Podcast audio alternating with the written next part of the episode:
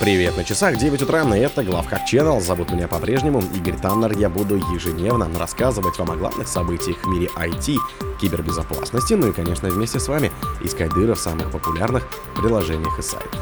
Плохо защищенным SSH-серверам Linux угрожают криптовалютные майнеры. В 2023 году Роскомнадзор заблокировал на 10% меньше страниц, чем в прошлом году. Компания Panasonic сообщила об утечке данных, произошедшей в декабре 2022 года. Новый Android Malware скачали из Гугла 330 тысяч раз. В атаках операции триангуляции использовалась недокументированная аппаратная функция Apple. Barracuda пачет еще одну Zero Day уязвимость в SSG, которую используют китайские хакеры. Спонсор подкаста Глаз Бога. Глаз Бога это самый подробный и удобный бот пробива людей, их соцсетей и автомобилей в Телеграме. Плохо защищенным SSH-серверам Linux угрожают криптовалютные майнеры. Аналитик Eshel Lab Security Emerge Response Center предупредили, что плохо защищенные SSH-сервера на Linux становятся мишенью для злоумышленников, которые устанавливают на них сканеры портов и инструменты для словарных атак с целью найти другие уязвимые сервера и объединить их все для майнинга криптовалюты и проведения DDoS-атаки. Также злоумышленники могут установить только сканеры, а затем продать скомпрометированные IP-адреса и учетные данные в Даркнете, рассказывают исследователи в своем отчете. Ходе таких атак злоумышленники стремятся подобрать учетные данные SSH сервера, перебирая список часто используемых комбинаций имен пользователей и пароля. Если попытка бутфорса оказывается успешной, после этого хакеры разворачивают на сервере malware, в том числе сканеры для поиска других уязвимых систем. В частности, сканер, который используют атакующие, ищет системы, где активен связанный с SSH-портом 22, а затем снова проводится словарная атака и установка вредоносного ПО. В 2023 году Роскомнадзор заблокировал на 10% меньше страниц, чем в прошлом. В 2023 году Роскомнадзор, это сокращенно РКН, если вдруг кто-то в курсах, внес в реестр запрещенной информации 529 тысяч страниц, а это на 10% меньше, чем в прошлом году. Среди основных заблокированных категорий в ведомстве перечислили фейки о боевых действиях на Украине, контент, связанный с экстремизмом, наркотой и азартными играми. Издание «Коммерсант» со ссылкой на данные Роскомнадзора сообщает, что если в 2022 году РКН заблокировал или добился удаления 587 тысяч материалов, то в этом году около 529 тысяч ресурсов. При этом отмечается, что в эту статистику не вошли материалы, внесенные в реестр запрещенной информации в связи с нарушением авторских прав. Эксперты связывают снижение реестровых блокировок с тем, что соцсети и хостинги сами начали активно бороться с запрещенным контентом.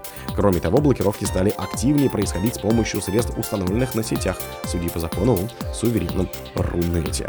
Компания Panasonic сообщила об утечке данных, произошедшей в декабре 2022 года. Panasonic, ведущий поставщик бортовых систем связи и развлекательных систем, сообщает об утечке данных, затронувшей неизвестное число пользователей. Как оказалось, корпоративная сеть компании была взломана еще в далеком 2022 году в декабре месяце. Стоит отметить, что эти системы установлены более чем в 15 тысячах коммерческих самолетах, а почти 4000 самолетов оснащены спутниковой связью от Panasonic. Информация, утекшая в результате этой атаки, включает имена, контактные данные, адрес электронной почты, почтовый адрес и номер телефона, даты рождения, информацию о медицинском страховании и страховании здоровья, номера финансовых счетов, статус занятости в компании, а также номера социального страхования. В компании уже сообщили СМИ, что инцидент затронул только ограниченное количество данных сотрудников и бизнес-клиентов. Также в компании подчеркнули, что атака не коснулась систем связи, цифровых решений, сервисных и AFA-систем, а также не повлияла на работу самой Panasonic Corporation. Android Malware скачали из Google Play 330 тысяч раз. Исследователи MCAFE обнаружили в официальном магазине Google Play новый бэкдор для Android.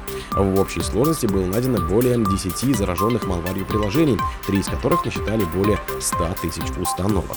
Помимо этого сообщается, что еще 12 приложений, содержащих этот вредоносный бэкдор, распространяются через сторонние каталоги приложений, и статистика загрузок для них неизвестна. Хотя в настоящее время все вредоносные приложения удалены из Google Play, устройства пользователей, которые установили их с середины 2020 года, по-прежнему могут быть заряжены этой малварью, и удаление бэкдора потребует проведения ручного сканирования и очистки. Согласно телеметрии MC-Film, большинство зараженных устройств находится в США, Германии, Испании, Великобритании, Австралии, Бразилии, Мексике и Аргентине. В атаках операции триангуляции использовалась недокументированная аппаратная функция Apple. Специалисты лаборатории Косперского выступили с докладом Operation Triangulation. Операция триангуляция, что произойдет, если атаковать iPhone специалистов по безопасности на Всемирном конгрессе хакеров House Communication Congress. Эксперты подвели итоги продолжительного исследования и публично раскрыли подробности касательно всех уязвимостей и эксплойтов, использующихся в нашумевшей атаке. Выяснилось, что шпионские атаки, нацеленные на iPhone с 2019 года, эксплуатировали недокументированные функции чипов Apple для обхода аппаратных средств защиты.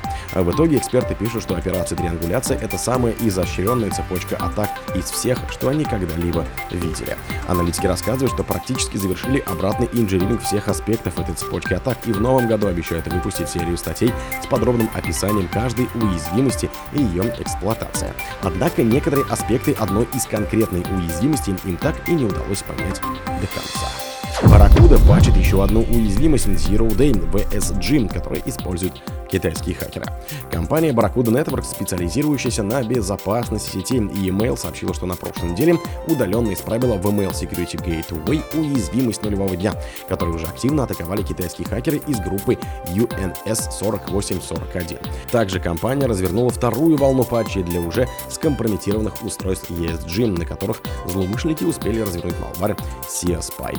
Уязвимость, обнаруженная в канун Рождества, получила свой идентификатор и оказалась связана с багом в сторонней библиотеке, используемой вирусным сканером Amavis, работающим на Barracuda ESG.